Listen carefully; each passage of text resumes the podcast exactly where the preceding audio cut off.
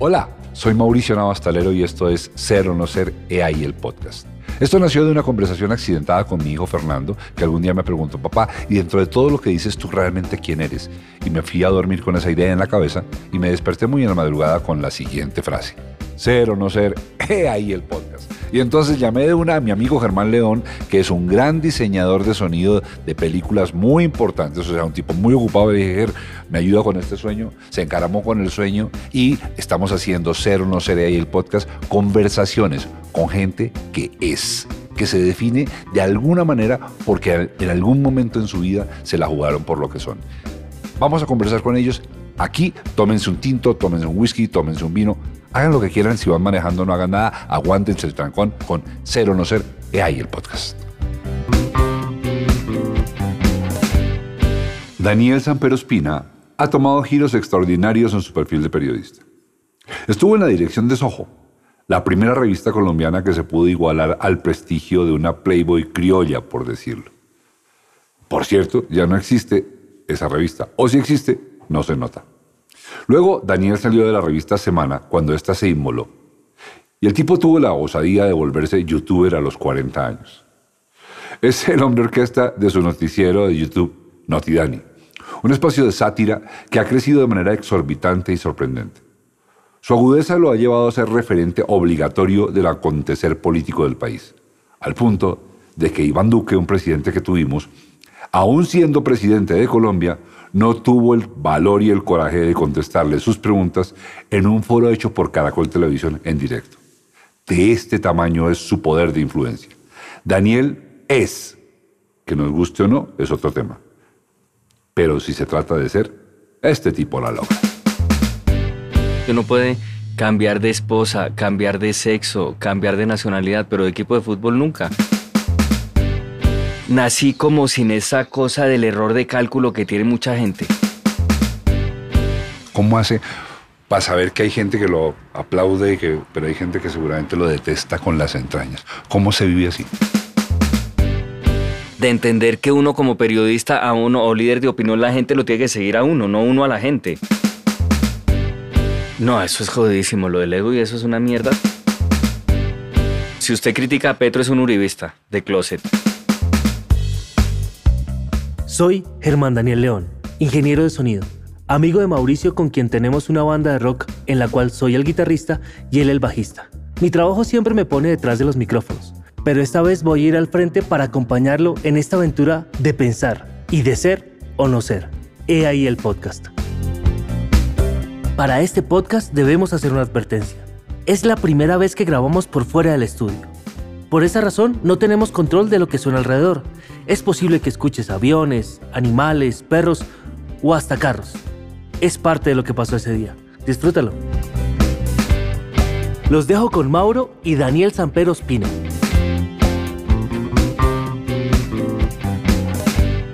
Pero espere, espere, espere.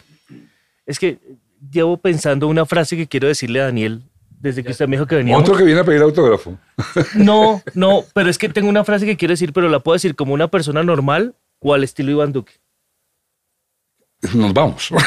No puedo al estilo Iván Sí, Duque. diga lo que quiera. Al estilo Iván Duque sería eh, que mi mamá le manda a decir que lo quiere mucho y le manda saludes. Mi mamá es la dueña de Abaco Libros en Cartagena. Ah, no me diga, pero Sí, claro. le- bueno, pero él respondió mejor que el, que el rey de España. No, no, pero muy, muy querida en la familia y mi papá se la pasa allá. Se la pasa ya. sí, es María la Testo- oficina de mi papá. Sí, sí. sí. Claro. Ay, mándele un abrazo muy grande, hombre. Ahí tenemos en el mural, ahí hay una foto suya muy grande de un, de- de un libro que usted lanzó allá en Cartagena. Ahí Qué tenemos- bueno, qué bueno. Bueno, mándele un gran abrazo. Ma- ma- mandémosle, este, mandémosle este pedacito del podcast a, Iván- él. a Iván Duque para que él haga psicomagia. ¿No? De cómo se ¿Sabe qué es la, contesta? psico- la psicomagia? La psicomagia eh, eh, de estos manes que son unos pilos para eso. Ellos lo que dicen es que cuando usted tenga un momento de dolor, usted puede retraerlo en el presente y a fuerza de una concentración generarle un final distinto y usted se sana. Y parece que sí es verdad.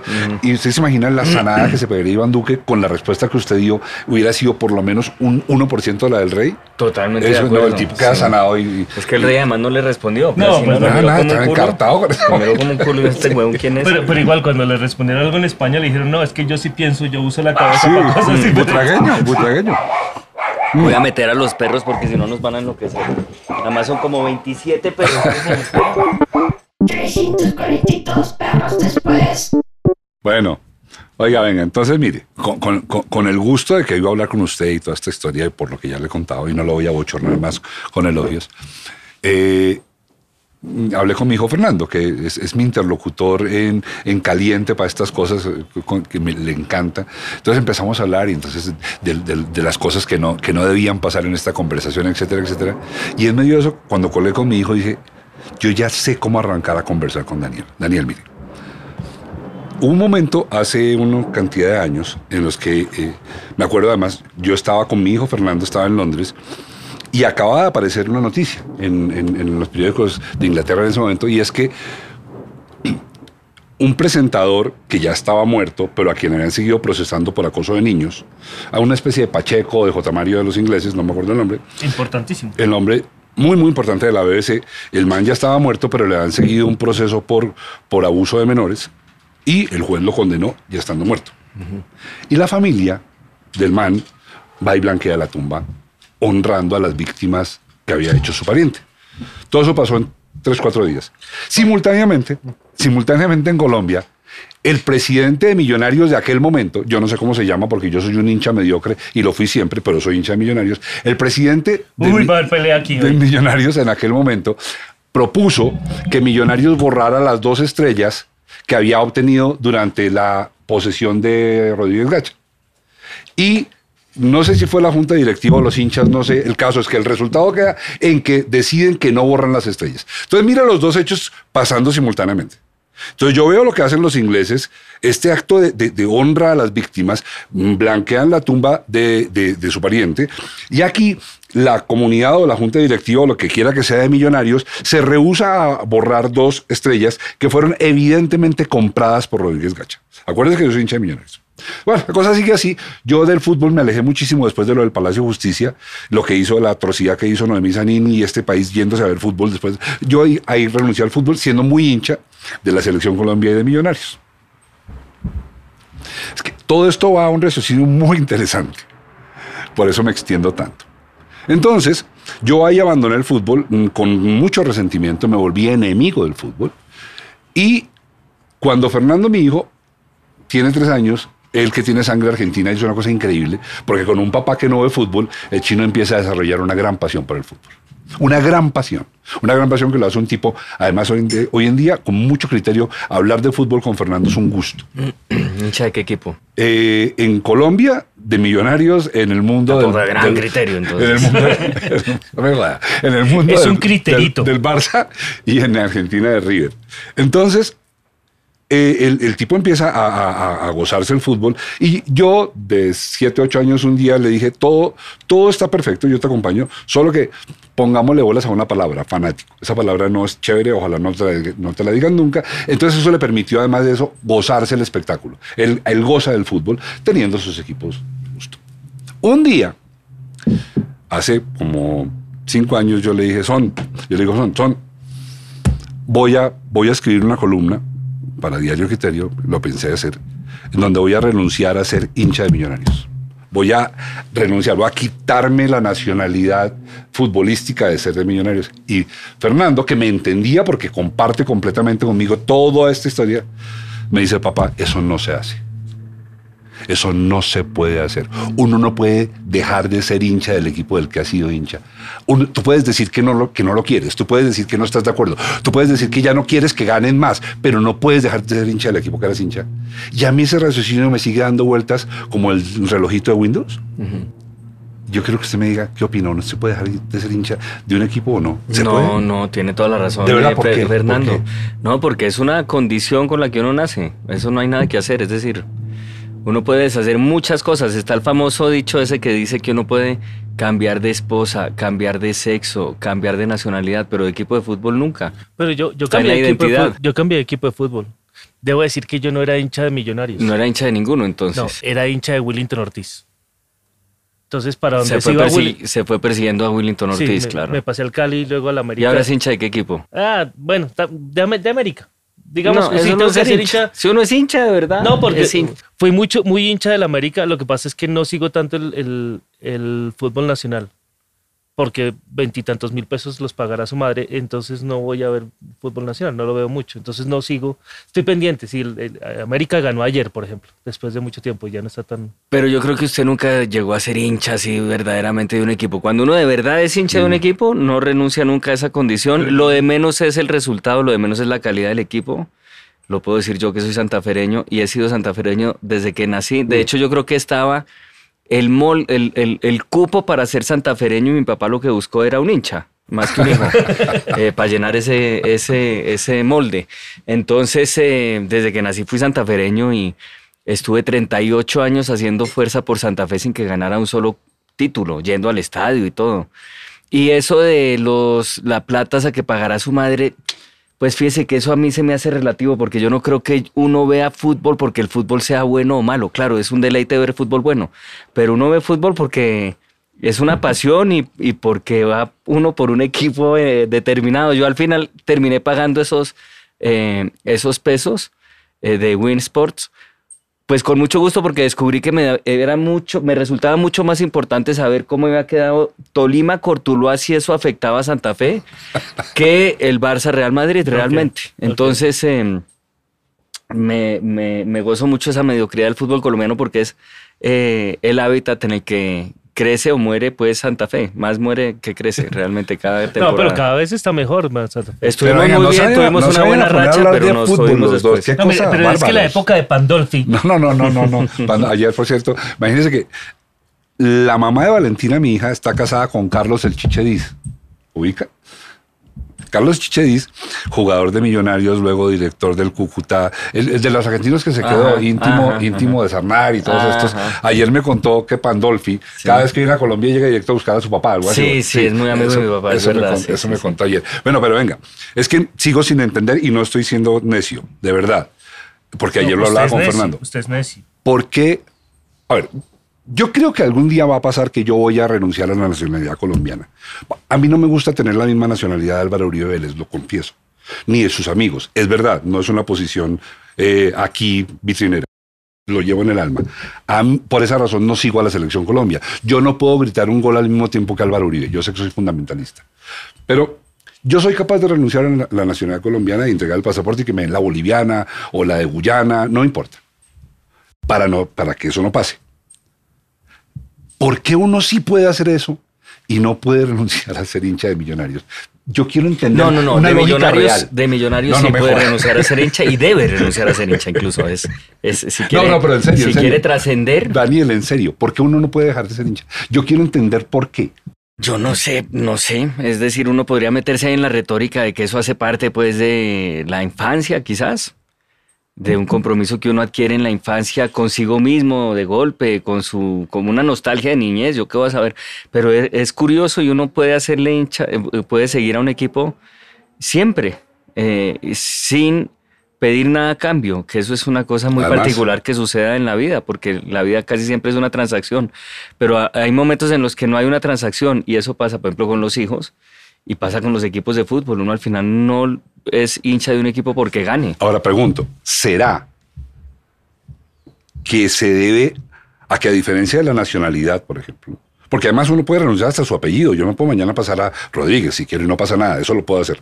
Y si me siento Rodríguez, me vuelvo Rodríguez.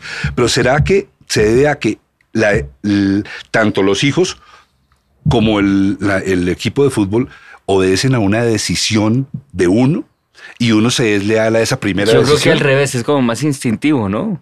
Yo no creo que un- haya una construcción racional para que uno sea hincha de un equipo de fútbol. Y yo creo que Yo siempre de la lo familia, ¿o asimilo no? a, a que es una conexión con el niño que uno fue. Me parece que eso es lo que al final hace que uno sea, eh, le meta sentimentalismo Entonces, al fútbol. Ahí, la familia tiene que ver. Total, el papá, siempre hay una historia con el papá que lo lleva a uno a fútbol o con el abuelo. Es una lealtad a Una su propia se- historia. Sí, a- se- a- a su- sí, ahí es una lealtad a su propia historia y siempre hay como una plataforma sentimental que hace que uno eh, vaya por un equipo, aunque el equipo pierda. Yo creo, por lo menos en mi caso es muy así. Sí, los, los de Santa Fe.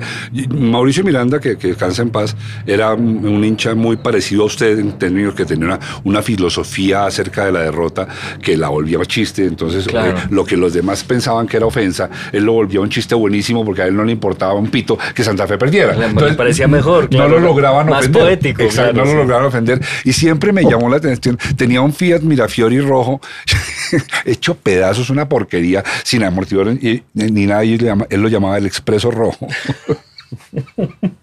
Sí, yo conozco personajes como usted. Daniel, venga, mire, yo, yo debo decir que esta, esta, esta conversación So- ¿Solo vamos a hablar de fútbol? parte, no, Ah, bueno. esta conversación sola parte de, como le cuento, una gran admiración que proviene, por supuesto, de- yo de chiquito tenía que oír a mi papá y a mi mamá elogiar a Klim. Porque a mi casa llegaba el tiempo, porque mi papá trabajaba en el tiempo. Mi papá trabajó con su mamá. Mi papá hacía militares. Eh, no, no hacía militares, eso no se puede. Mi papá cubría militares. ¿Con, esa- con cobijas? en esa, en esa época todavía se les, se les cubría, hoy en día hay que hacerles coartada, pero en aquel momento todavía se les cubría, cuando los militares iban al colegio y todas esas vainas. ¿Su papá era militar? No, no, mi papá era periodista y escritor. ¿Y, y le tenía alguna inclinación particular por el tema militar? Le gustaba mucho la aventura, entonces él fue corresponsal de guerra y cubrió para el tiempo eh, todo lo que llamamos la violencia partidista. Ajá. Él fue el que cubría todo eso y se hizo a amigos eh, que lo querían mucho, como por ejemplo Jaime Parra, que fue el primer almirante que tuvo Colombia. Entonces lo mandó como cronista del Gloria cuando Gloria era su primer crucero. Y bueno, lo querían mucho los militares. Yo crecí entre militares y, y conozco militares muy queridos. De verdad, gente que, que Y, tengo. y de esa época. De quien tengo tal. lindos recuerdos, Jaime Parra, eh, yo sé que es muy controvertido, pero con nosotros fue estupendo Fernando Landazábal, por ejemplo, Eh, Raúl Paredes Diago, que era comandante de la, de la FAC, y, viniendo de Tumaco una vez en un avión con mi papá, el man se paró de la silla del piloto y me sentó, yo de seis años, y yo no lo podía creer, luego yo me volví piloto cuando grande, eso me enamoró mucho de eso. Pero entonces vuelvo a decir, mm, mi papá trabajó con- con- con su papá, yo conocí a su papá eh, en un momento, lo vi un segundito, yo tenía cita con Bernardo Romero Pereiro, porque yo iba a escribir Dejémonos de Vainas algunos capítulos con, con Bernardo, y claro, los, los argumentos los, los mandaba su papá. Entonces Bernardo quería que yo hablara con su papá y con Bernardo, y yo llegué a la oficina de Bernardo, siempre muerto de susto, porque por supuesto Bernardo siempre imprimía miedo, yo no sé por qué, pero imprimía miedo, y, y estaba su papá con él. Y me acuerdo que estuve tres minutos ahí y fue una mamá de gallo estupenda de parte de su papá mí, sin conocerme. O sea, me pegó una revolcada que yo me reía de los chistes que él estaba haciendo sobre mí. Entonces ahí arranca todo el Klim, su papá, luego su papá con la unidad de investigativa del tiempo. Yo voy creciendo con eso. Yo, yo chiquito voy creciendo. Como mi casa llega el tiempo, yo veo, y entonces, claro, muy admirado a mi papá, su papá en mi casa.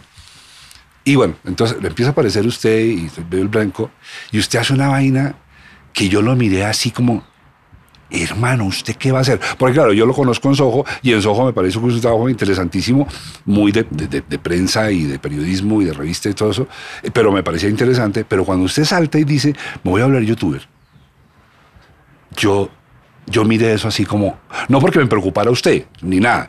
Quería ver cómo se podía hacer ese salto sin caer esnucado como han caído tantos y tantas, ¿no? Ah, eh, me refiero sobre todo a esa señora que era ministra de no sé qué y le dio por hacerlo después. E hizo un oso estrambótico que sigue. Yo quiero que me cuente, mano, cómo, cómo se tienen las pelotas para hacer ese salto, por qué pasó y qué sintió o no ha sentido nada, sigue saltado. No, así para responder rápido, yo creo que es gracias al humor. O sea, el humor lo protege a uno o, o la intención de hacer una parodia. eh, de, de- de cometer un ridículo peor porque de entrada uno está como metiéndose en un ámbito en el que la gente entiende que bueno es un tiene un- una pretensión humorística. En el caso de la ministra pues era mucho más difícil no porque ahí es mucho más chirriante cualquier formato nuevo al que uno se someta eh, pues porque uno espera solemnidad de una ministra de un tipo que escribía de humor y le da por hacer videos satíricos pues en fin puede esperar eh, algo así. ¿Qué es lo difícil? Pues que salga bien, claro, porque el humor también tiene una cosa rarísima o implacable y usted sí que lo sabe y es que la gente o se ríe o no se ríe, ¿no? Digamos que con otros géneros dramáticos uno puede mamar gallo con el asunto, con el misterio, con la música, con la vaina, pero los chistes o producen risa o no producen risa. Entonces, claro, uno se somete a ese juicio que es un juicio muy implacable. Pero en el tema de convertirse a nuevos formatos, yo creo que hay como una especie de campo, lo he sentido así, como para que uno pueda explorar que seguramente si proviene uno de mundos más serios, eh, le quedaría más difícil. Termine No, por una- porque no, tengo yo- una, yo- una idea que le saca yo- un yo poquitico. creo que corto. el, el raciocinio suyo es, es muy conservador. Sí, yo también lo creo y estoy como respondiendo por responder. Si, si pudiera ser mucho más honesto, diría que no he tenido, eh, con el tiempo me he, he venido acobardando, pero en términos generales nací como sin esa cosa del error de cálculo que tiene mucha gente. Y siempre me he mandado a hacer las cosas sin pensarlas mucho, siguiendo mucho más un instinto que, que, que- que un, que, un, eh, que un listado racional de, que me- de pros y de contras. Y siempre lo he hecho así, ha sido un poco temerario y bárbaro, pero es como lo he hecho. Pero quizás lo mismo desde Soho. En Soho hacía unas ediciones que yo digo ahorita, puta, ¿cómo lo pude hacer? Qué loco. No sé, la edición de la última cena era muy provocadora y muy Sí. bárbara y tocaba hacer un montón de cosas para lograrla, que las hice casi en piloto automático.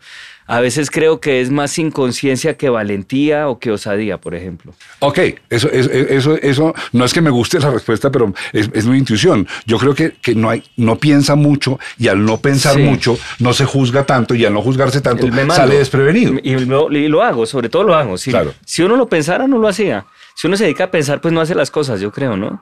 Se muere del susto. Pero es que esa frase es como peligrosa porque eh, hacer cosas sin pensar es un- O sea, yo entiendo lo que quiere decir, ¿no? No sin Es más pensar, que- no es, creo que no, sin- es- sin es juzgarse. sigue- es ser capaz de seguir un instinto sin meterle tantos peros. Es decir, eso creo que es la clave.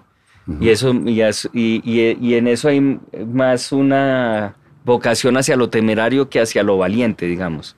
Lo entiendo. ¿Y qué? No, es que es so- sobre el tema, pero saliéndose un poquito y es, Se, no- se me olvidaba decir que van a pasar aviones. em, como yo vengo mucho del, mundo técnico, disfruto sus, sus videos, o sea, odio verlos en tiempo real porque... porque, porque siento angustia de que no lo estoy viendo en el tiempo real, entonces es- prefiero esperar a que ya estén publicados para verlos. Pero me gusta mucho que usted hace algo que muy pocas personas hace- hacen y es que usted reivindica el trabajo de las personas que están detrás de usted técnicos. Esto de trípode, de apoyar, de que, no sé, que hay editores y hay personas haciendo... Eso no lo hace tantas personas y, y creo que que, muchas veces las personas que están frente al micrófono o frente a la cámara se olvida que hay todo este mundo de gente corriendo, moviendo cámaras como está Wilbar, eh, que están aquí buscando el mejor plano para, para buscar de nosotros. Eh, y yo, que- yo más que una pregunta quiero agradecerle esa cosa porque somos invisibilizados los que estamos siempre como detrás de las consolas.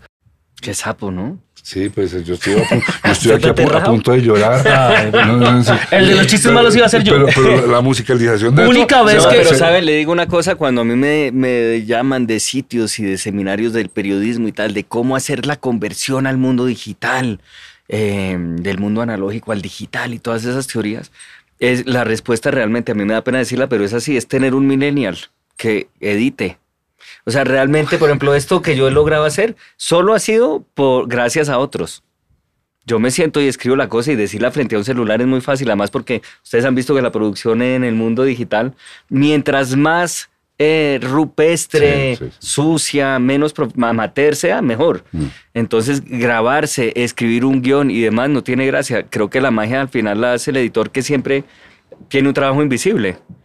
Y proporcionalmente, eh, inversamente proporcional a su importancia, pues es su reconocimiento, es verdad. Lo Sí, que usted dice. O sea, solamente quería decir que es importante también pensar que, que nunca es un trabajo de uno solo.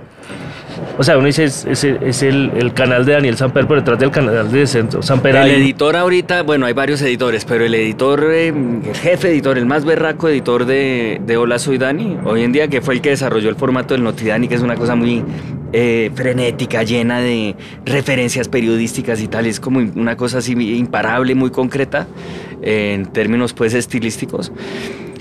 Eh, surgió por un concurso que hicimos una vez que se iba un editor y decidimos hacer una edición en verde, en croma verde, y decir, cojan esta misma, este mismo video y vuélvanlo una vaina. Yo iba diciendo cosas, eh, un editor que sea capaz de agrandarme, de ponerme a cantar al lado de Duque, eh, entendiendo pues que el editor debe hacer esas pruebas en la medida en que las fuera diciendo.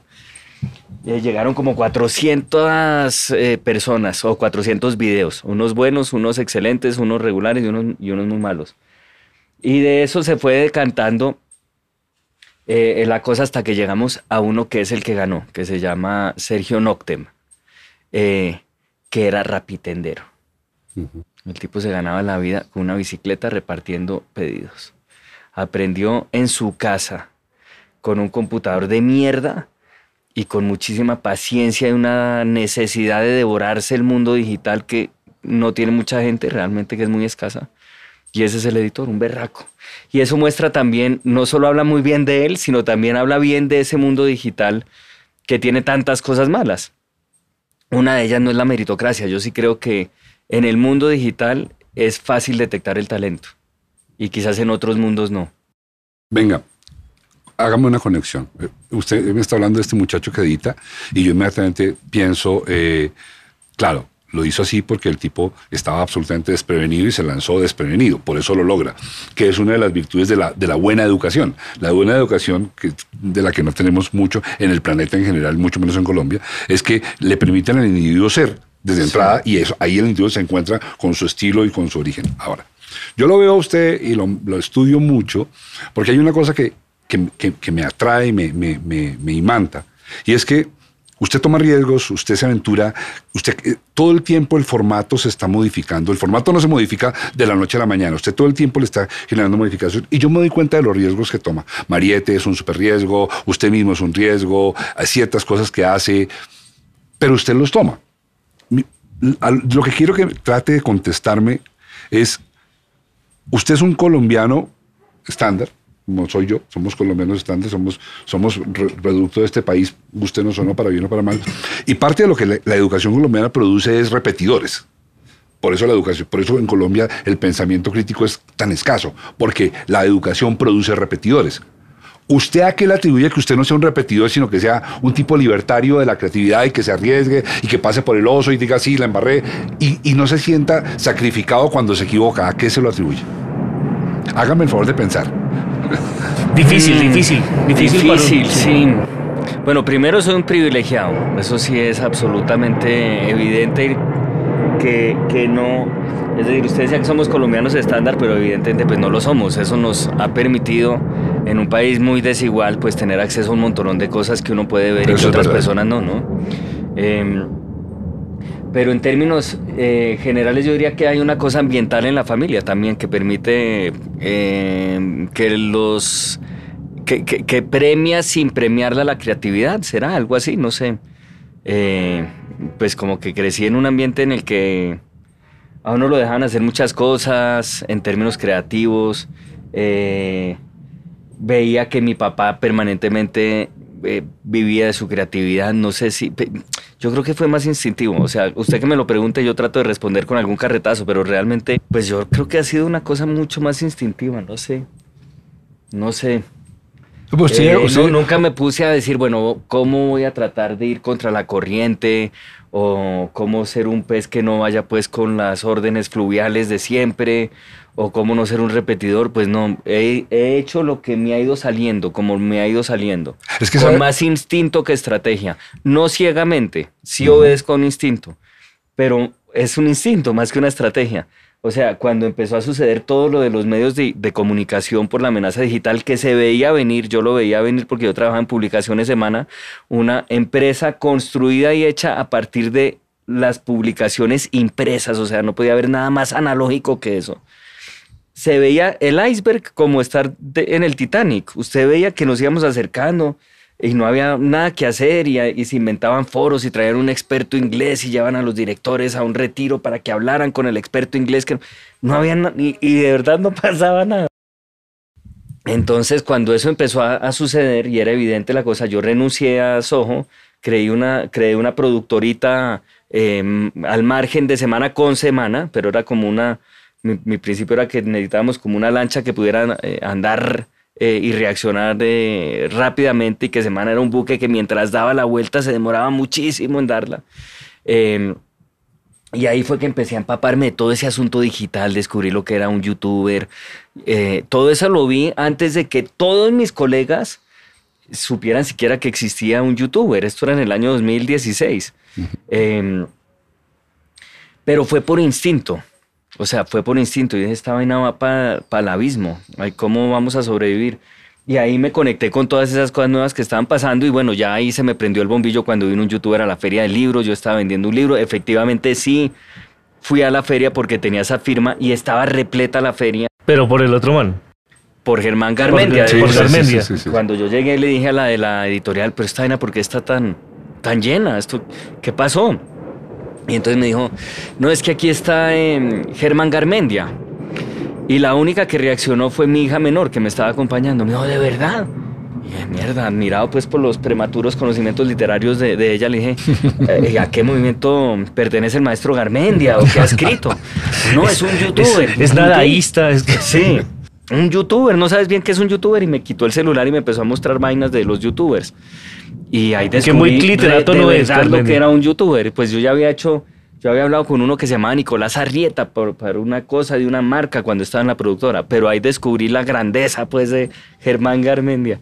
Y, y esa misma semana se me ocurrió hacer la columna sobre eso porque fue la noticia de la semana, el hecho de que la feria del libro fuera colapsada por youtubers y que muchas personas que no eran de esa generación descubrieran qué diablos era un youtuber y muchos pucheros ofendidos de intelectuales y demás furiosos diciendo que era el colmo que la gente fuera a ver a los youtubers y no a William Ospina. Entonces a mí todo eso me parecía divertido y e hice la columna de eso, de eso. Dije, bueno, si para vender libros hay que volverse youtuber, pues me voy a volver youtuber me grabé un video con un guion ahí muy elemental, le pedí a un amigo muy gomoso de la edición que me ayudara a editarlo y publiqué la columna con el video pensando que era un chiste de una sola la vez. Y, y la verdad es que esa vaina empecé a descubrir lo que era ya en el agua, pues.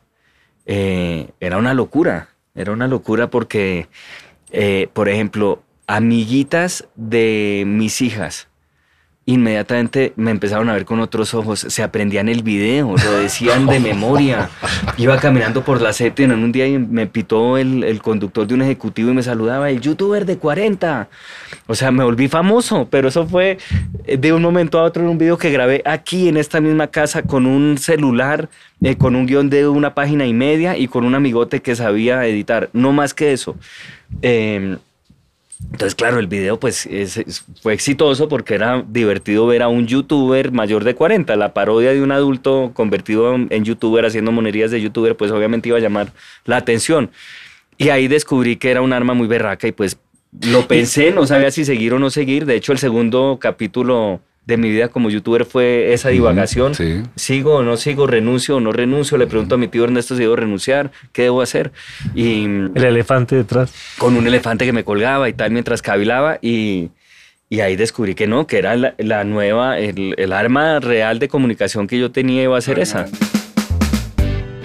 Momento para tomarse un trago, un café, un tinto o un descanso. Salud, ya estamos de vuelta. Yo lo estoy obligando a usted a meterse donde usted parece que no le gusta meterse y es en, en- el engranaje. Mire, yo tengo una, una, una, una, ¿cómo se llama? Una actitud permanentemente política. Yo creo que el- el- el- el gran problema que tenemos en Colombia como cultura es que no hay pensamiento crítico y no hay pensamiento crítico porque hay una educación que genera repeticiones. Y, eso ya lo dije, usted se lanza y se lanza y se lanza. Yo le pregunto a usted por qué cree que eso pasó. Pero yo sí creo que usted me, me contestó por qué pasó. Y es que usted crece en un medio ambiente en donde no está prohibido equivocarse. Usted lo dijo. Se pueden hacer cosas y no importa si están bien o mal, se podían hacer. Es que quiero resaltar eso porque mira el resultado. Un tipo, usted, usted, la, la audacia suya es enorme.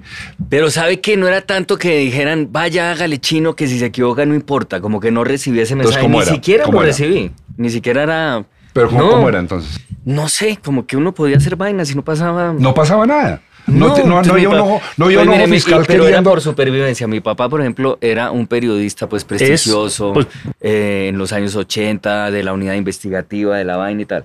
Termina yéndose del país por amenazas de Pablo Escobar y la vaina. Y cuando está afuera, pues tiene que vivir de algo y termina metido en el mundo de la televisión haciendo libretos. Pero es supervivencia. Él no se lo preguntó, dijo, ¿será que fracaso como libre? No, y ya, y era normal en ese momento. Entonces, listo, nos tocó hacer libretos. Nos daba unas pesetas de premio si había una idea que uno le daba, le diera y prosperaba la idea como libre, como argumento. Eh, y eso como que se instaló dentro de la casa, así como se instalaban otros temas. El tema de, mierda, hay que hacer los libretos. Tengo que pensar dos argumentos esta semana. El de dejémonos de vainas de siempre, pero me salió otro que es te quiero pecas o no sé qué vaina. Y eso como que se iba incorporando a la casa, pero eran más cosas de supervivencia. Entonces, yo me imagino que más que el mensaje de no importa si fracasan, era hermano, hágale. Le- La creatividad siempre le va a ayudar, hay que vivir de lo que uno tiene y en teoría aquí somos medio creativos, entonces invéntense vainas, historias y tal, que de eso, que con esa vaina salimos. Eso, eso me encanta, eso me encanta que quede dicho. Oiga, voy a, voy a ponerle chelos a esta cosa. Perdón, eh, sobre lo de sobre los youtubers, eh, acabo de llegar de Cali, Buenaventura, hay un pueblo muy pequeño que se llama San Cipriano, y una de las cosas que me llamó la atención es que apenas llegamos a San Cipriano, había un- una persona, un habitante de San Cipriano, recostado en una pared, y lo único que nos dijo es, sígame, porque quiero ser famoso, mi, mi Instagram es no sé qué. Porque, o sea, lo único que él quería y lo único que él sentía es que si nosotros que veníamos de, no sé, de la ciudad, además venía con unos extranjeros, lo seguían a él, más gente lo iba a seguir a él y era, lo único que él quería era ser famoso, básicamente. Esa es la quimera con la que vivimos todos hoy en día. que nos den likes. Venga, Sí, qué horror. hay otra cosa que, que, me, que me pregunto siempre que lo veo. ¿Usted cómo hace para administrar todas las pulsiones de sentimiento que debe generar lo que usted hace? ¿Cómo hace para saber que hay gente que lo aplaude, y que, pero hay gente que seguramente lo detesta con las entrañas? ¿Cómo se vive así? Yo creo que abstrayéndose es la única manera. Yo creo que si uno no se abstrae de un montón de... Si uno vuelve conscientes muchas cosas, no las podría hacer. Pero eso no me pasa solo a mí, me imagino que a un piloto de avión también. O sea, donde un piloto capte que va a 12 mil pies de altura en una cosa de acero que pesa no sé cuántas toneladas, con 300 personas encerradas, donde lo vuelva consciente, pues enloquece. Es una situación de locura. Entonces yo creo que, que ahí es muy importante abstraerse eh, y entender que el oficio es ese. Eso también es importante. Porque claro, uno se abstrae y trata de no mirar la vaina y de que piensen lo que se les dé la gana, pero, mm, pero cuando, mm, pues, pero, pero en determinado momento se- lo va a ver también, ¿no? Entonces ahí también debe haber un ejercicio como de inteligencia, de saber cómo no dejarse influenciar tanto por eso. eh, de entender que uno como periodista a uno o líder de opinión la gente lo tiene que seguir a uno, no uno a la gente, ¿no? Eh, para eso me sirve hablar con colegas, por ejemplo con Daniel Coronel. Pues Daniel Coronel yo creo que era un periodista que confrontó a Uribe cuando el 80% del Ujú. país Está aterrorizado. eh, era, era embrujado por Uribe. Y él Arrodillado. sí que entiende la importancia de que uno tiene que, pues la gente lo tiene que seguir a uno y no uno a la gente, si no todos nos habríamos vuelto uribistas, ¿no? En esa época. Em, y otra cosa que, que hay que también va- eh, em, eh, como que aprender es a pararle cosas, a pararle bolas a lo bueno, que en el mundo digital eso es muy difícil. Y eso lo me di cuenta hace no mucho en Twitter, cuando me enganché con una pelea de alguien, no me acuerdo ya si uribista o petrista, ya como que da igual, era una cosa de esas radicales, furiosas, que le empiezan a pelear a uno, eh, y no sé, y uno se engancha como un idiota, entonces, ah, sí, dice esto, pero no dice nada, no sé qué, pues yo sí dije de la vez de, de eso, también dije, mentiroso, usted lo que es es un calvo acomodado, pues más calvo, y cuando me di cuenta, llevaba media hora que habría podido invertir en jugar con mis hijas, en cualquier cosa, discutiendo con un desconocido que en el mejor de los casos existe y en el, y en el peor ni siquiera es una cuenta ahí. Y por ejemplo, en esa media hora dejé de responderle a un montón de gente que me decía también cosas amables. Y yo, ¿por- ¿a cuenta de que uno le bota tanta energía a los hijueputas? Pues no. Y ahí traté de empezar a, a responder es a la gente que a uno lo quiere, digamos, o, con la, o, que, o por lo menos que le hace alguna confrontación amable y no va a perder el tiempo en eso. Entonces yo creo que también hay que aprender a ser selectivo y eso. Y me pasa también que, claro, uno termina teniendo una especie de... eh, no sé cómo decirlo, pues, pero eh, de- de- de- de- de- se intimida y a veces cree que si sale a la calle, pues eh, lo van a ver mal o lo, o, lo, o- o lo van a maltratar o alguna cosa. Pero también me ha servido el hecho de armar, por ejemplo, lo de las obras para darme cuenta de lo contrario. ¿De que la gente lo quiere? Sí, suena culísimo decirlo, pero es verdad. Sí, sí. ya O sea, sé. yo tenía mucho más complejo de, de no sé, ¿cómo se llama ese complejo? expresidiario con el que nos salieron al último, por la razón por la que no fue a la posesión, porque tengo complejo de Com- expresidiario, complejo porque él de sabía que preso. lo iban a sí. buchear. Claro, claro, sí. Sobre todo cuando era columnista y todo eso, porque yo juraba, primero me daba mucha más importancia y uno siempre tiende a darse más importancia a la que tiene al final, a la gente le importa un culo, pues la vida de uno, bien mirado, pues. Eh, pero tenía mucho más complejo de expresidiario antes que ahora, en la medida en que me he sometido más al público, pues también veo que hay mucha gente que le parece muy chévere el contenido, que agota las obras, que todo. Entonces, pues tampoco dejarse y tampoco perseguir esos aplausos, tampoco. De golpe se necesita más valentía para resistirse a esos aplausos, porque por eso no no uno se dedica solamente a decir cosas Sí, que la gente sí, quiera sí, oír, eh, que, al, que al abucheo. ¿Cómo- cómo me va mejor con el cómo- abucheo. ¿hay, hay algún ejercicio consciente? Porque ya me doy cuenta que ustedes, eh, usted es una, una manejada de intuición, pero ¿hay algún ejercicio consciente con el que usted logre eh, tener la rienda corta del ego, de la vanidad, de eso, del aplauso? que ¿Hay hay algún ejercicio consciente o es también parte del kit de intuición? No, eso es jodidísimo, lo del ego y eso es una mierda, sobre todo por el tema del teatro. Es que, es que el formato escénico sí es muy distinto a todo lo demás. Mejor dicho, cuando yo me volví youtuber, eh, me volví famoso. O sea, cuando yo era columnista de semana, pues sí, podía tener un reconocimiento, pero ese es un formato muy, muy de nicho, muy privilegiado, además en, en un mundo como el de Colombia.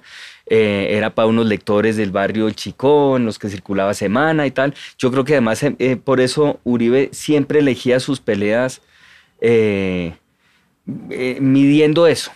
Y él se empezó, por ejemplo, a meter conmigo y a, y a joderme y a montarme campañas de desprestigio cuando yo me volví youtuber. Yo llevaba 10 años haciendo columnas contra Uribe cada vez que no tenía tema. Eh, pero cuando ya me metí al hábitat digital, que esos líderes políticos crean todas una, todo un, un mundo digital pues para saltarse a la prensa que los confronta y poder posicionar sus mensajes como si fueran la única verdad. Cuando me meto ahí es cuando el tipo se mosquea por primera vez conmigo.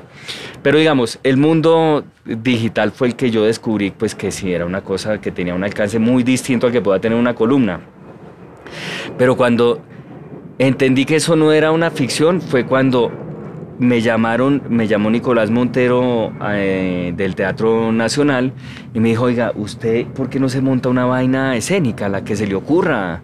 Eh, eh, experimentemos a ver qué pasa, algo de sátira política. Entonces yo le dije, mire, yo tengo una conferencia, yo a veces doy conferencias que me contratan para empresas y eso, de mis memorias como escritor de sátira, la tengo bien montadita, tengo un buen material de fotos, de videos y eso lo enlazo con un discurso con algo de humor en el que más o menos sostengo la tesis de que ser columnista de humor en Colombia es muy fácil porque los políticos de cualquier tendencia dan mucha papaya, es una tesis fácil de entender y eso hilado con fotos de Uribe haciendo el oso, de Santos haciendo el oso, pues eh, funciona. Si usted quiere, venga, que justo la tengo que dar esta semana, me salía pues poco, pero me salía y miremos a ver qué. Y él fue y dijo, no, me parece una, claro que funciona, es capaz de mandarse. Y yo le dije, me mando si logro estar cómodo con las, o, o manejar las, las competencias que no tengo. Por ejemplo, no tengo memoria, o creo que no tengo memoria. Me sentiría incapaz de aprenderme un texto de una hora y media y de decirlo. Eh, si logro encontrar un borde en la piscina, pues para poder así me meto en el agua. Entonces, si a usted le parece, yo leo, porque yo soy escritor, escribo mi conferencia y la leo, montemos una conferencia. Una conferencia, pues, que tenga unos disfraces escénicos, un escritorio, alguna vaina, en la que yo pueda pedir de entrada disculpas y decir que yo voy a leer y miremos si funciona, porque al final la atención va a estar centrada en, en la pantalla, que es el recorte periodístico. Y lo otro que para mí ha sido fundamental siempre es que estos son intentos por seguir siendo periodista en estos tiempos nuevos en los que los formatos a los que yo me dedicaba pues colapsaron y pasaron de moda. Entonces para mí el formato escénico tenía que en todo caso contar una historia periodística. No se trataba de volverme estandapero, porque además no tengo las virtudes para ser estandapero. Eh, y el tipo dijo, mandémonos a ver qué pasa. Y nos mandamos y le fue muy bien. Y después hicimos una segunda obra y le fue muy bien. Y ese formato sí es muy distinto. Es decir, esa vaina es el formato.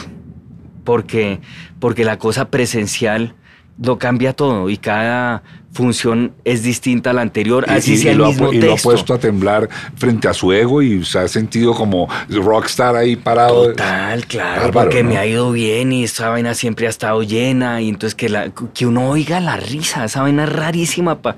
Es decir, yo me dedicaba a escribir en un escritorio solitario eh, y la risa es mental. Cuando usted escribe, uno se Sí, imagina sí, sí, que sí, sí. causa risa, le causa una risa mental a uno. Pero oír que la gente se ríe es una vaina muy berraca. Y ahí Antonio Sanín decía que ese es el bazuco de los comediantes. Que los comediantes somos prostitutas y hacemos lo que sea Por hacer reír. por hacer reír. Y eso lo entiende uno cuando uno se sube a un escenario con mucha gente o con poca o con lo que sea y oye que la gente se ríe. Hacer reír es una cosa muy adictiva y es una cosa, es un bazuco realmente. Da- Daniel, ¿qué, ¿qué le sirve a una persona del norte de Bogotá, de, de esta burbuja donde estamos en Bogotá o Medellín en, en el poblado, no sé, donde usted quiera? ¿Qué, ¿Qué le sirve a una persona de estos lugares en ir a sitios como Putumayo, que usted fue a Putumayo, usted va mucho a, como a, territorio eso? ¿Le- ¿Nos sirve algo para tener conciencia? ¿Nos sirve algo para aprender? ¿Nos hace falta que todos salgamos de, de Bogotá y, y dejemos de ir a Cartagena claro, al no, centro yo y ya? creo que Yo creo que necesitamos mucha más empatía y empatía es ponerse en los pies del otro.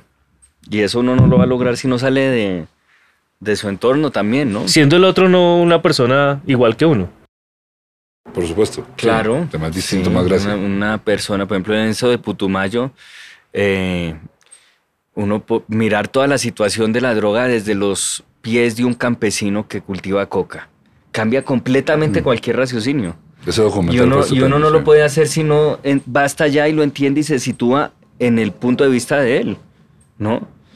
Pues porque aquí entonces es muy fácil criminalizarlo y o sea, la superficialidad con que uno puede leer cualquier eh, problemática que tenga que ver con la coca desde el norte de Bogotá y desde la hipocresía del norte de Bogotá donde la relación con la coca es condenarla y a la vez Consumirla. En- y- e inhalarla en los baños de emergencia, eh, pues es muy complicado. En cambio, un, un, eh, eh, hay que salir a las regiones, claro. Yo creo que el país que ganó y toda esa euforia y todo eso es una reivindicación de todo eso. Y eso es muy bueno que esté pasando.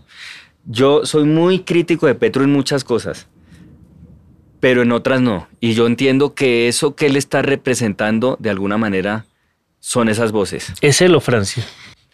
Eh, pues es esa manifestación de ambos, yo creo, ¿no? Sí, yo creo que hay un, ahí hay un, por, lo pronto hay una comunión. Eh, yo no me quiero perder de preguntarle esto. ¿Cómo, cómo se relaciona con el, con el poder? Eh, no, voy a decirlo, voy a, voy a- ponerlo de base. No tengo duda de que usted se da cuenta de que hay un poder. Un poder que usted no buscó, que usted no construyó, que no se lo dieron. No es un poder electoral. Hay un poder de opinión hoy en día muy visible y muy activable si usted lo quisiera. Y yo estoy seguro de que usted tiene conciencia de eso. ¿Cuál es, ¿Cómo se relaciona con esa pulsión del poder que es tan peligrosa como la vanidad? Tratando obsesivamente de criticarlo. ¿Le sirve esa respuesta o no? No, no porque me refiero a su poder, al suyo. Ah, ok, de- ok, ok, ok. Ok. Hmm. ¿Y cómo me relaciona? ¿En qué sentido? ¿Cómo- Claro, usted, usted, usted, usted tiene una, un poder, un poder, y voy a decir, la palabra es exacta, le voy a decir, inconmensurable quiere decir que no. lo No. podemos medir. Puede ser de un centímetro o puede ser de mil, pero que es inconmensurable es No, inconmensurable. pero mire, le voy a parecer una hueva, pero realmente respondería lo mismo. Yo no reflexiono sobre eso mucho.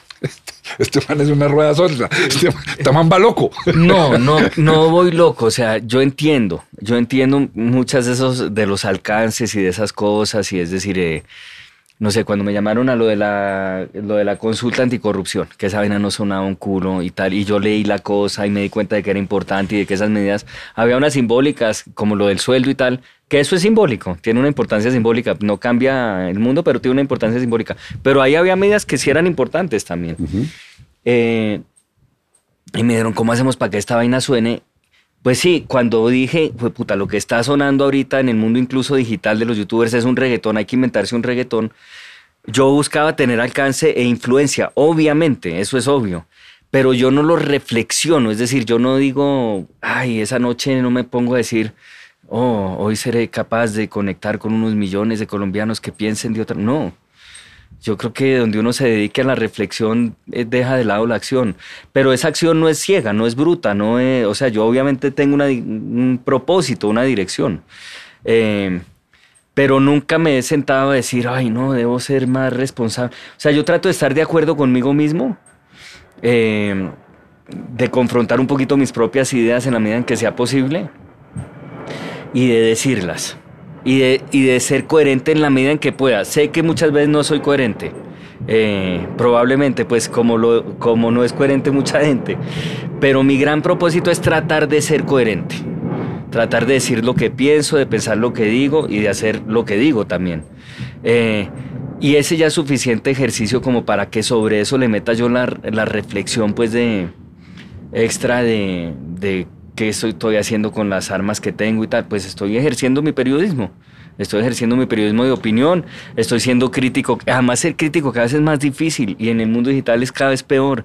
Y realmente sí hay, una, hay un ímpetu de linchamiento que trae el mundo digital que es muy peligroso, así como permite la libertad de expresión y tiene cosas maravillosas como romper los monopolios tradicionales de la comunicación, como que uno pueda tener o ser dueño de un canal sin ser hijo de Ardila Lule y demás, también tiene unas cosas muy complicadas. Esta cultura de los likes y la cultura de la cancelación y la cultura de... Y, y- y lo, y lo Que que, han hecho y la buena. manipulación que han hecho los líderes políticos de todos los sectores, el uribismo y el petrismo también, perdón, eh, de esos eh, ámbitos digitales para crear climas de opinión en los cuales hay linchamientos si uno se aparta del pensamiento de su líder o grandes felicitaciones si uno está a favor y con eso manipulan a muchos líderes de opinión realmente.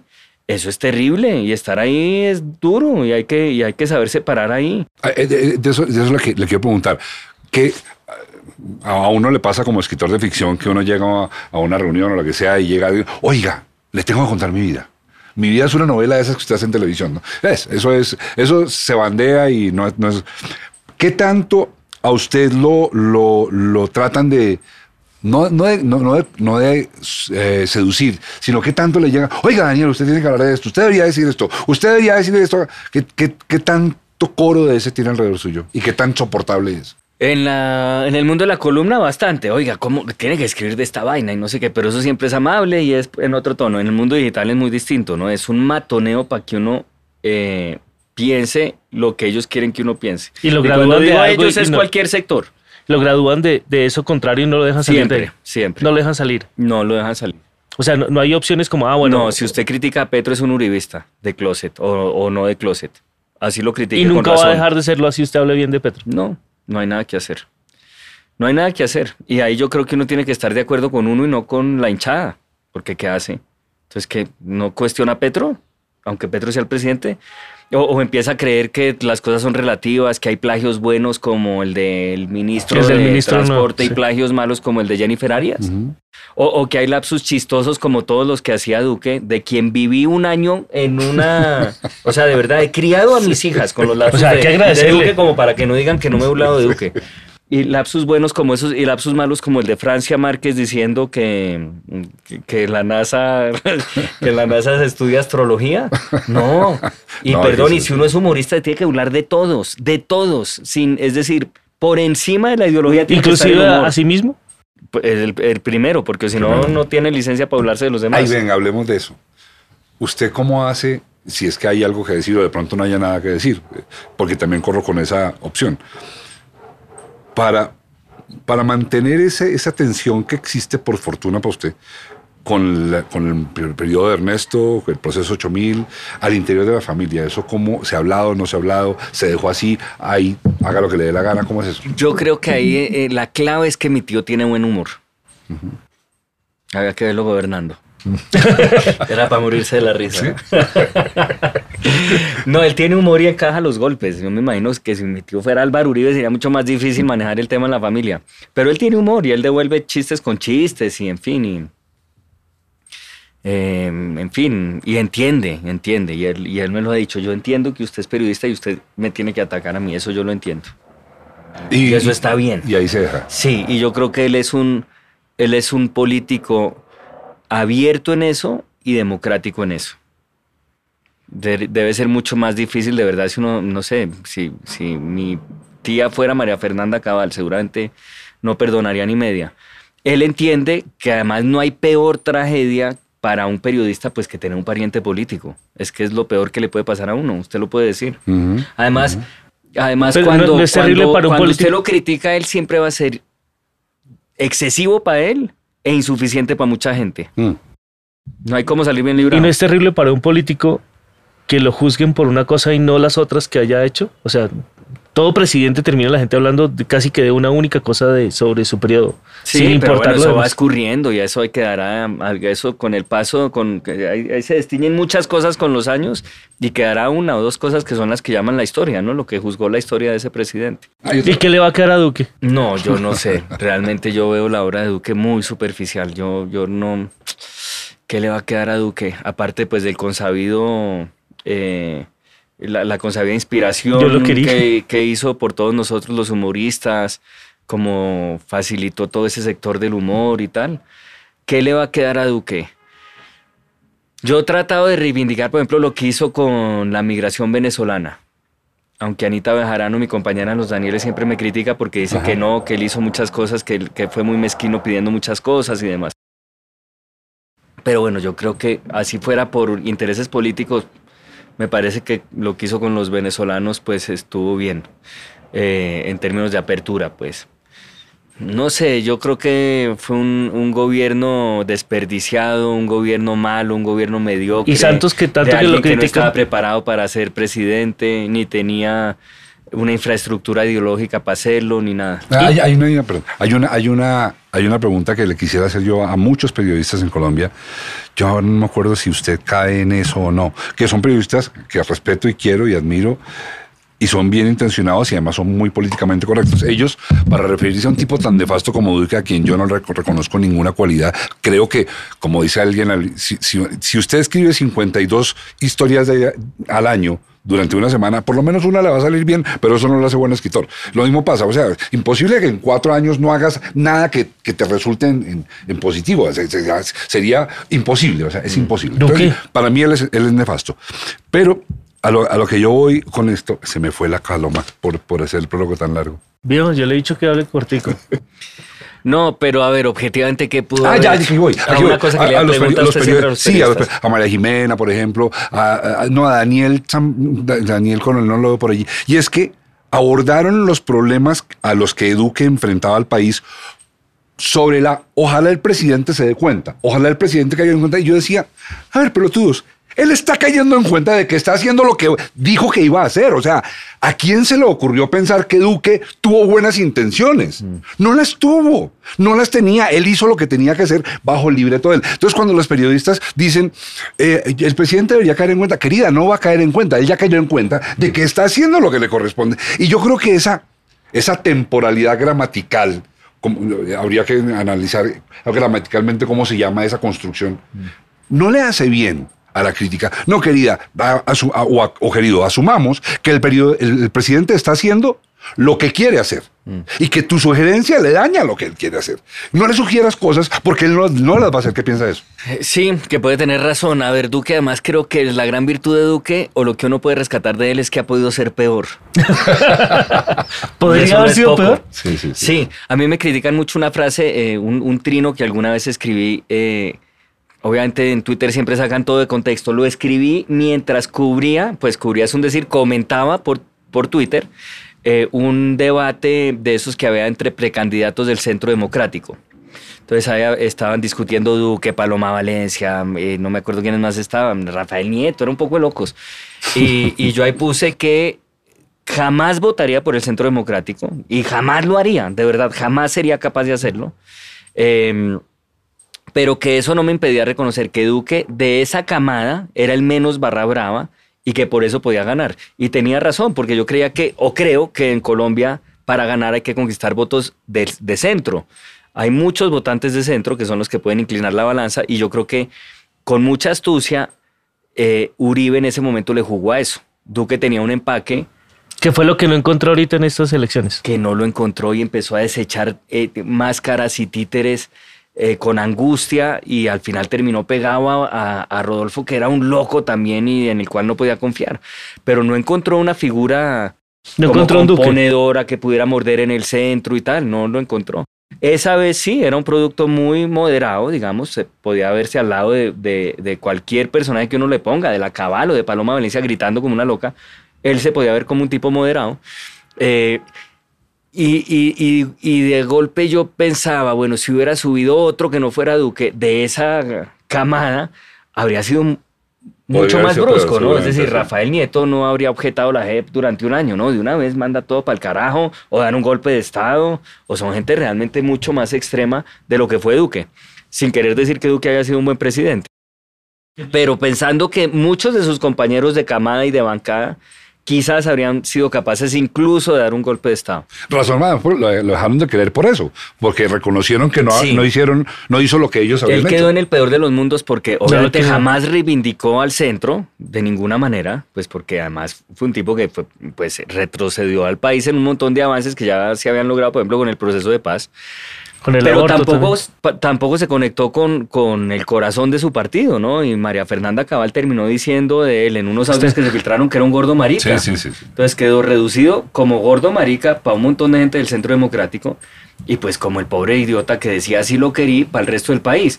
Eh, y sin hinchada propia. Yo en el Notidiani cuando decía el duquismo me daba ataque de risa. Oiga, pero- Y le tocaba parar. Yo sé, no, no le voy a decir que me diga si es verdad o no. Yo, ¿estará fingiendo? ¿De verdad le da tanta risa? Dejémoslo en que le da tanta risa. No, me cagaba de la risa. O sea, empezaba un poco fingiendo, pero es que eh, era absurdo de verdad pensar que había duquismo.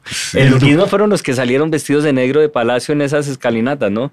La esposa. ¿Usted- usted ha visto el video donde pone casi la- se cae, esta donde- María Paula Correa y dos personas más. Eso es el duquismo. El, el video donde ponen una música de flauta y dicen que ahí van saliendo lo- las ratas de Ah, James. sí, es sí, muy bueno ese video. Sí, ah, yo, yo, Tan yo, yo- indelicado Duque, ¿no? Como le siguen saliendo Por cosas. eso favor, horrible. No, horrible, Coronel de- horrible. De, todos Pues los lo- militares lo- que lo mandó de- al exterior, lo 6 de mil hoy millones de de, pesos. lo de hoy de Providencia de, de, de lo que le costaba hacer una casa. Oigan, pero, pero a mí me pasó una cosa que yo, yo sé que soy fundamentalista, lo digo y lo digo y lo digo, por eso este, este podcast se llama Ser o No Ser, Asu- asumo, soy fundamentalista, peleo con eso y trato de administrarme. Pero miren, lo dije al comienzo del gobierno de ese tipo, cuando ese tipo se para al lado del rey de España y sale con esta babosada clase media bogotana de lagarto de O sea, cóctel, yo porque fui- es clase media bogotana de lagarto de cóctel. O Acabo sea, de ser lo uno. peor. Yo no, no. Yo le preguntaba a la gente, ¿ustedes qué pueden esperar de esto?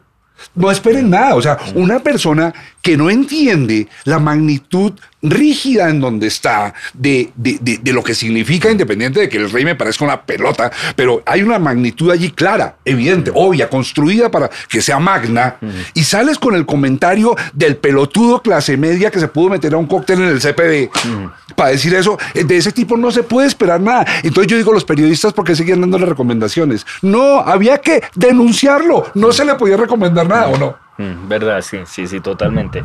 No, de entrada, desde siempre se, se vio venir que iba a ser un... Claro. Hay uno, hay un hombre a quien siempre le rindo homenaje, vecino suyo, de por aquí, Benjamín Osorio, ya descansa en paz, fue mi psicoanalista mucho tiempo, y Benjamín Osorio, cuando no, cuando sacaron a, a- a- a- Martín García Ferrer de la alcaldía, yo estaba tomando terapia con él, y Benjamín Osorio me dijo lo siguiente, me dijo, Maurito, era un señor muy grande, me dijo, Maurito, ese es el problema de darle facultades extraordinarias a hombres ordinarios. ¿No les parece una frase ¿No les parece esa frase? Ese es el mismo caso. Es que este muchacho, si mucho, habría sido buen gerente de una sucursal grande del Banco Popular, ¿o no? Sí, yo, yo siempre decía que él estaba como para director de un gremio, digamos. Mm. Bien. Fenalco. Sí. Un tipo bien, Muy todo en su vaina y tal. Yo- yo- yo siempre he dicho que Además es es- simpático y defiende al gremio, ¿no? Es- es la Pero demostración- realmente no tenía talla presidencial. Yo siempre he dicho que él es la demostración de que el, el gomelito hijo de papi de colegio grande de Bogotá no sirve un pon culo. No No sé. sirve para nada. O sea, lo- tienen que ser muy especiales para que funcionen, pero eh, niñito de- de- que creció en opulencia, que no sé qué, no saben nada y no van a lograr nada. No, pero usted ve casos que sí, por ejemplo, Andrés Pastrana. Ah, oh, carajo. Oiga, ¿Vamos a hablar de Pastrana? no, no, no, no, ya No, nos no, no. tenemos que ir, que este hombre sí tiene que hacer tareas. Oiga, gracias. No, Fue ¿cómo se les ocurre? No, no, a Fue ustedes muchas gracias. Muchas gracias. el podcast. Esto estuvo muy bueno. Muy entretenido. Es justo que les confiese que esta conversación con Daniel me ha inspirado en un asunto que me ocupa gran parte del tiempo. El proceso creativo. Quiero dejar resaltado en el cierre de este episodio que cuando se trata de crear, Daniel dice que él se lanza sin pensar mucho y cree en su intuición. Tomemos nota, así debe ser, así es. El proceso creativo es un acto de libertad y de riesgo, y puede salir mal, eso es verdad. Pero también es verdad que la única manera de que salga bien es arriesgándose. Le agradezco a Daniel recibirnos en el seno de su casa y dejarnos esta idea de que crear es arriesgar. Y finalmente, como siempre pasa en este espacio, un asunto de ser o de no ser. He ahí el podcast. Antes de despedirnos del todo, nos interesa que sepas cuál es el equipo que trabaja en este podcast. En la presentación y dirección está Mauricio Navastalero. En la producción de audio y locución, Germán Daniel León. Supervisión editorial por locutor.co. El diseño gráfico lo hace Germán Daniel León III. Edición de audio por David Hernández. La música es de Camilo Correal. Realización audiovisual Wilbaro Valle y Nicolás Rodríguez. Postproducción Ana Moreno y Juan Pablo Vargas. Coordinación de postproducción Angie Barros Martínez. Este es un contenido de Valencia Producciones. Si te gustó este podcast, danos like y suscríbete. Así te enterarás de los siguientes episodios. Y si no te gustó, mándaselo a tus enemigos. Igual nos sirve que nos escuchen. Muchas gracias. Chao. Este podcast se puede ver también en YouTube. Se puede escuchar por Spotify y todas las plataformas de podcast que existen y que lleguen a existir.